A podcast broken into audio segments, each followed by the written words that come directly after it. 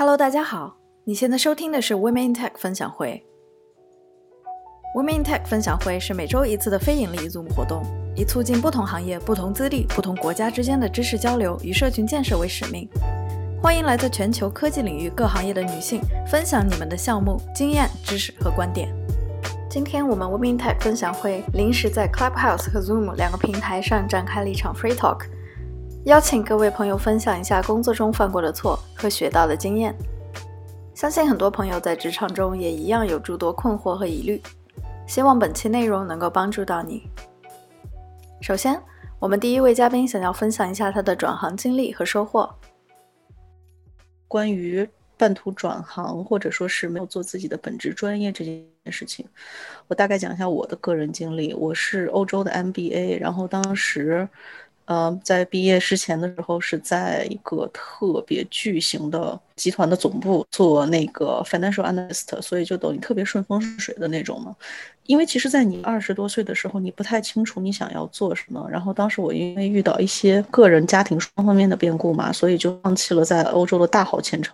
回国了以后呢，第一就是我们家不是北上广这种一线城市嘛。因为我做的这个职业呢，它除非是总部型企业，否则的话它都没有这个职位。再加上西北地区本身不管是制造业也好，什么业也好，它都不是特别发达的。所以后来我又去到了一些像现在国内叫偏一线的城市，新一线城市吧，然后去工作。但是同样的也找不到这种类似的，我当时在欧洲那么那种起点的工作。所以我后来转行去做了一些房地产投资方面的，然后做了大概两三年以后，倒是学习了很多的房地产。知识，然后不能说这段经历完全的没有收获，因为你无论做任何事情，你都会积累到经验，也会学习到新的知识。但是呢，在这个过程中，那个阵儿回到国内的时候，其实就已经有一点格格不入了。就是用我们同事的话说，是你们这些国外刚刚毕业回来的，都到都带着一种天真的傻气，就是这种天真的傻气。所以我觉得我在国内那段经历呢，他我不能明确的说我知道我自己要什么，但是我的那段经历让我明确认识到我我一定不要什么。所以当你知道你的你自己不能够接受的东西，或者是你自己的呃你绝对不要做的专业在哪里了以后呢，你反而会找到一个新的人生方向。其实很困难的，就是说，在你你在逆境中怎么样沉淀自己，你要去意识到的是，逆境带给人的成长，往往比顺境带给你的成长更为重要。所以在这段时间里面，我又去反思自己，然后一遍一遍的去研究，就是本地的招聘的这些企业，然后呢，不断的去参加各种的线上面试，包括一些就是 workshop 这种的，去锻炼你的线上能力，然后去锻炼，就是在这整个过程中，你会。重新的把自己快速的融入那种战斗状态，然后后来我就也幸运，也是比较自然的找到了第一份专业工作，然后从专业工作再跳到现在的拿到了这个升的通知书。这个过程中，我也有很焦虑的时候，为什么呢？你先开始找到工作的时候，你会觉得，哎呀，我终于找到工作了，我可以养家糊口了。但是随之以后，他就会被一种跟你的同龄人之间的这种压力所击败。因为我当时在 LinkedIn 上面跟我以前念大学、念研究生同时候的同学联系，或者是你可以看他们的状态更新。我当时的同学都已经是经理、高级经理，甚至最高的做到 LVMH 集团目前某一个国家的 CFO。那对比我，我在差不多是三十一岁岁。时候吧，三十岁、三十一岁的时候，跟我在二十四岁的时候做的东西没有任何的区别，好像在当时看来，就是这六年的时间完全荒废了，内心是极度崩溃的。这种极度崩溃的同时。你有两个选择，第一个选择是你就极度崩溃，每天都沉浸在自己的自怨自艾的这种情绪中；你还有一种选择是你意识到你失去了过去的这六年，那么你就一定要在未来的六年里把别人九年的路走完，这样在十二年的时间里，你又可以跟你的当年的同学也好、同事也好，你们又可以齐头并进。这个时候就真的是看你个人的选择了，好多事情不是说你简单的说一下你就可以赶上来的，因为真的不是这样的。你的经历、你的学历、你所有、你过去所有的一切，才造就了今天的你。我们中国人嘛，我们中国人最大的优点是什么？是愿意出狠劲干。所以我当时的选择就是，别人一个小一个一周可能工作五小五十小时，我可以去工作五十五小时，我甚至可以加班到凌晨，只要我今天能把个东西做好做漂亮。我要让我的 reputation，即使我是一个初级的 analyst 或者是一个高级的 analyst，我的 reputation 要让整个集团都能看到。一方面你要把活儿做漂亮，然后另一方面你要让你要让更多的人看到你做的活儿，不要放弃每一个邮件里边有陌生的名字的时候，或者是你看到邮件里面有每个大佬的时候，你不要放弃这个机会，你一定要把每一封邮件，你所做的每一样东西都当做你自己的漂亮的名片，把这张名片去漂漂亮亮的递出去，珍惜每一个对外沟通的机会。除了每天跟你在一起工作打交道的你的组长、你的平级、你的下级、你的姐妹部门之外，最重要的是。你要把每一件事情都当做是你第一次来做这件事情来执行，态度决定一切，态度就是你的名片，漂亮的递到别人手里去。这是我今天想分享的，谢谢大家。说转行这个事情啊，就是其实啊，我其实不觉得这是一些弯路，因为我其实我已经转了很多很多，所以我觉得就有些弯路吧，它不一定是弯路，你提前体验了，你就不会再去想。呃，我我我想就是补充一下，我觉得你这样其实很好，因为你在经历这么多之后，你才知道自己真的喜欢的是什么。其实我很多同学都是三十多岁拖家带口然后来读研究生，但是反倒他们会比那些年轻的本科刚毕业就过来的那些人更坚定一点。可能那些人就比较年年纪小的人过来，可能就买买买呀，各种玩啊什么的；年纪比较大的人过来。他们就会很明确自己的目标，就是想留在这边找工作啊，或者回国。对，我觉得反倒留学这个钱花的更值一些。好的，接下来我们下一位嘉宾想要分享一下他从工作上的失误学习到的一些经验。首先，我我大概自我介绍一下，就是我是在北美的亚马逊，然后是 XDE。所以我今天想分享的故事，大概是在我入职一年多以后，然后处于一个对组里面的项目比较了解，但是又经验不足的阶段。那那个时候，我们组正在做的是从传统的架构迁移到云端。在我 debug 的时候，我发现有权限问题，然后我以为它是就是权限设错了，所以我当时就直接手动改了我需要的权限。然后，因为我当时在测我的代码，我以为没有人在用，所以我没有通知组里的任何其他人。就是所有对于这个 API 的请求都因为权限问题异常了嘛，就被 notify 了这个问题，然后 uncall 过来找我，我这冷汗都上来了，然后赶紧把它改掉。整个那天晚上就特别害怕，一直到第二天我都害怕到不敢去上班。但是没有办法，班还是要上嘛，我就我当时以为所有人看我的眼光都会是觉得。哇，没有想到这个人居然会犯这么愚蠢的错误，但其实根本没有人在意，大家就该喝咖啡喝咖啡，该打招呼打招呼。然后我就发了一个 message 给我的给我当时经理，我就问他我是不是要被开除了。他说你怎么会这样想？就干的活多才会犯错。然后又跟我举例说，其组里的其他 senior 也会犯错。然后刚好那段时间亚马逊出了一个很大的问题，其中一有一个 IC，然后他的 code 出了问题，导致。全美的物流在那天都停工一天，然后我 manager 就跟我举这个例子，对说，在他所知道的范围内，没有任何一个人就因为这件事情被开除。然后他就跟我说，你看这样也没有关系。我的同事也都非常好，他们就会抓住各种一切的机会夸我活干得好啊，怎么怎么样。那段时间就夸得我特别不好意思。就是 C O E 这个东西其实是比较亚马逊。特有的，但其实我觉得这个东这个东西还是挺好的。就这个东西最早它的全称叫做 correction of error，就是修正错误。但是在我们这个 branch，我们就把它翻译成 celebration of error，就是大家来庆祝这个错误发生了错误之后，对，然后大家再来庆祝一下，然后因为我们学到了东西。然后接下来我就来分享一下我从这个过程中吸取了什么经验。我们组内当时也反思了，为什么？就二十分钟才发现这个问题，就是这个 service 总共到二十分钟，我看了一下是不是我们的警报设的不太合理，所以又重新 update 了一下我们的警报。下面一点就是在修改和测试的阶段，尽可能不要覆盖，就犯了错误之后不要太责怪自己，因为任何一个错误的造成都是由多方面原因导致的，其实也不仅仅是粗心，人都是有可能会犯错的。所以这就需要组里来建立一个很好的 process 来避免这个事情。但是我在这个过程中也觉得学习到一些管理经验吧，就是想要在组里营造一个好的氛围，就是不要把任何一个错误归咎到某一个员工的头上。这样的话，大家才会这个组里的氛围才会更加宽容，然后大家才会以后多干活嘛。因为工作做得多呢，当然就犯错的可能性就比较大。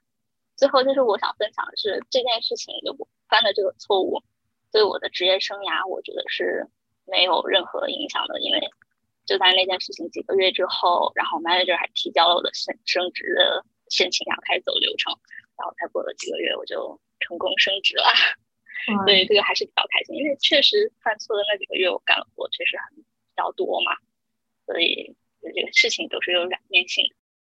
然后我还可以再分享一下，就是当时我在 LinkedIn 上看到我们的那个 director，他分享他的故事。就当时他是 on call，然后凌晨三点的时候，呃，收到了一个 ticket，就是警报被被触发了。嗯。然后他当时凌晨三点也很困，然后就找原因，结果就找错了，所以就把这个 ticket 又转发给了另外一个错误的组。这个问题直到第二天早上才解决。他就觉得，如果他当时知道正确的流程应该是怎么样，那他可能很。快就把这个问题修好了，就不会拖那么长时间。总结的时候，他说我们组没有关于如何处理这些 alarm 的文档，就导致了这个问题。所以在那之后，他们嗯建立了一个比较全面的针对针对他们设置的每一个 alarm 都写了该如何应对。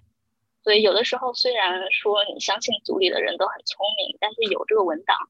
确实会节约很多时间，然后这些大概就是我今天想分享的内容。觉得就是非常好，挺有帮助。我觉得虽然我不是你的那个专业背景，但听起来很多东西我感觉也是挺受用的。要以那种学习和成长的那种心态和思路来看待你犯的错误。那我们来听一听下一位嘉宾的发言吧。大家有没有要写，比如说年终一个总结，然后年底的总结，然后要去跟老板谈薪资，有没有遇到过这方面的问题？平时你在工作的过程中，或者是你做，无论是你是做一个 project 也好，你是接待一个新的客户也好，做任何的东西，你都要把你自己的工作去量化。什么是量化呢？包括你要有意识的引入数字这个概念到你跟你老板的谈话中去。你在谈工资，你在年底讲加薪的时候。你想要去跟他讲，我今年都完成了什么样的东西？我觉得我做的很好，我认为我应该获得这次加薪的机会。第一，比如说我我们今年是做项目的，今年我做了几个项目，比如说我今年做了一个非常大的项目，这个大的项目一共分成多少个？一共分成几个模块？有几个人参与到其中？参与了这其中的哪几个模块？百分比就出来了。然后我对此投入了多么大的精力？比如说，我每周大概有百分之二十的时间分配在这个项目，百分之十时间分配在这个项目。然后我为此做了多少个小时的 research？然后我他完成了什么东西？我参与的这部分完成了以后，达到了什么样的效果？这个效果怎么样能用数字来表现出来？我提供一个我跟我老板谈升职加薪的思路。我做了一个很大的一个项目，我去跟他谈的时候，我就跟他讲：你看，今年我。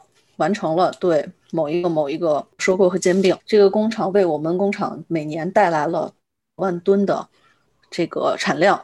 就是我举个简单例子，就是我们今年通过这个收购项目，我一共为工厂带来了二十三条新的生产线。这二十三条生产线，我的现在为工厂产生的产生的效益大概是，比如说一亿美金。然后呢，我为此投入了多少个小时？然后我一共做了多少份文件？其中我一共参与了多少次会谈，分别会见了谁谁谁和谁，然后呢，我又分别跟哪几个部门分工协调过？我在这每一个具体的部分中里面，具体都做了什么样的事情，达达到了什么样的结果？为公司节省了多少钱？为公司创造了多少的产值？知道你们做 IT 类的，可能不像我们这种所有的东西都能够用，都可以和效益去挂钩，但最主要的一点是，你可以。详细的记录你为此付出了多少个小时的心血，你的完成度是多少，或者是你每一件事情，你可以写这件事情的困难点在哪里，我的思路是怎么样的，我的解决方式是怎样的，最后呈现的是怎么样的一个效果，最好可以再附加一个别人对你这件事情的一个评价，有可能是来自于评级的，有可能是来自于客户的，就是尽量让你所有完成的东西都可视化，这样的效果会好得多。这个是我想跟大家去分享的，养成了用数字来。为自己的工作做总结的习惯，这个东西不仅仅是在你的升职加薪里面会有用啊，你会向上发展，或者是你将来可能会转向去更多的去服务于客户什么样这种情况下，数字都是最简单、最容易沟通的。这是我给大家的一一点点建议。不好意思，我想我想再插一句，这个我们俩呢，其实就就很难把工作量化，尽可能有机会的时候。设计的时候，在自己的 code 里面加一些可以获得这些数字的 matrix，量化指标吧。对对对，举一个例子，就是我前一阵子做的一个工作，就是从嗯用户上传的 content 里面检测他们有没有插广告，统计我到底检测到了多少个广告，这是在我来描述我这个工作带来了多大影响的时候，一个很重要的一个数。当你需要一个量化你的工作的时候，它也可以用来给你提供这样的数字。而且不单单是对自己的工作，其实它也是一个对你们组啊，当你的 manager 需要给他的上级去 report 的时候，这个数字也是非常重要的。嗯，下一个就请白白你来分享一下。嗯，好的好的，我叫大白白，咨询公司做咨询的，做的方向是人力资源系统调试。我之前就是听到的一个最大的一个错误。因为我觉得，就是平时如果能够经常听听别人犯过的错误，你就会发现自己的错误其实好像也没有那么严重。嗯，这个错误是我同事的客户公司，他们当时在做系统调试的时候，因为把权限设置错了，然后导致整个公司的员工都能够看到自己的工资在一个什么样的位置，所以这个错误其实是很严重的。很难想象他们的那个 HR 部门最后是经历了多少多少的 conversation 吧？我觉得任何错误都其实跟这个比起来都不算特别的严重吧？可我刚刚入职没多久的时候，在这一方面的工作经验也浅。他们对方公司的 IT audit 是非常非常严格的，就说今天要你改什么东西，你今天之内就必须得要改好。但是当时我是不知道这个情况。然后我客户当时发邮件问我，他说你这个是什么时候改的？然后我就回了，我说我是今天早上改的。他就发了一个邮件说，呃，今后希望你能够注意。然后我当时就是那个感觉非常非常的不好，因为觉得自己做错事情了。就是因为这个项目就学到了特别特别多，反正当时还挺尴尬的吧。然后后来我丽的还给我开了个会，当时他可能压力也很大吧，所以他就把锅 甩给了我。哇，你这个 manager 和。之前 Lin 的那个 manager 比起来，感觉就很不一样。对对对，真的还挺不一样的。因为他说在客户面前，他肯定是负责任的人嘛，所以这个细节方面是真的得要注意。第二件事情，很多时候不知道怎么去 say no，因为当时疫情刚刚来，然后很多人都没有项目，然后我好不容易来了个项目，他们就跟我说。你就这个项目先做着，然后就很开心。但他们当时给我的 code 只给我了十五个小时的 code，就相当于我是要做 full time，一周四十五个小时，只让我输十五个小时的 code。但是我当时又胆子很小，我就很怕，我要我万一我万一说 no 了，然后这个项目就没了，然后 我就压力特别大，然后我就说好的。但是我当时也就问了我的那个 resource manager，然后我就跟他聊了。我当时直接在 Skype 上面 ping 的他，然后 Skype 是没有聊天记录的，很小白的就直接在 Skype 上问了，然后啥记录也没留下来。后来 year end 的时候，我 coach 就问我，他说你今年的那个 utilization 为什么那么低？因为我不是有个项目只有十五个小时嘛，然后我就跟我的 coach。说了这么个事情，然后当时我 coach 说，哦，这样啊，那你把那个，嗯，时间分配的邮件发给我，那我也就只能吃了这个鳖。资历多浅嘛，该说 no 的时候还是要说 no。我当时有问过 coach 应该怎么样，就如果说下次还有这样子的情况发生，我应该怎么 say no？然后我 coach 说，那肯定不能很，很直很直的就跟他说，那不行，我一定要四十五个小时，或者说。我做多少个小时，我就差值多少个小时，就委婉一些就可以跟他说。那我如果只差值四十五个十五个小时的话，那么我的明面上还有三十个小时空出来的话，那我肯定是要去做其他的事情的。这样子的话，我就会来不及做事情，或者说整个 project 可能会延迟啊什么之类的。就是要说的委婉一点，但是要明显让他知道你你对这个事情是不 OK 的。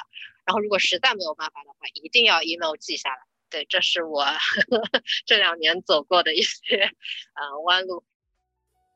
好的，谢谢谢谢，很有价值的一个分享。嗯，希望就是能给有相似处境或遇到相似问题的朋友们一点参考和帮助。哇，我们今天的活动就到此为止啦。好的好的，谢谢谢谢谢谢谢谢，学了很多今天。很开心认识大家，谢谢。感谢大家的收听。如果你喜欢我们的内容，你可以在微信搜索 Women Tech 分享会，关注我们的公众号。欢迎大家留言评论与我们互动。希望大家把我们推荐给朋友们，帮助我们把知识和女性力量传播给更多的人。感谢收听，我们下期再见。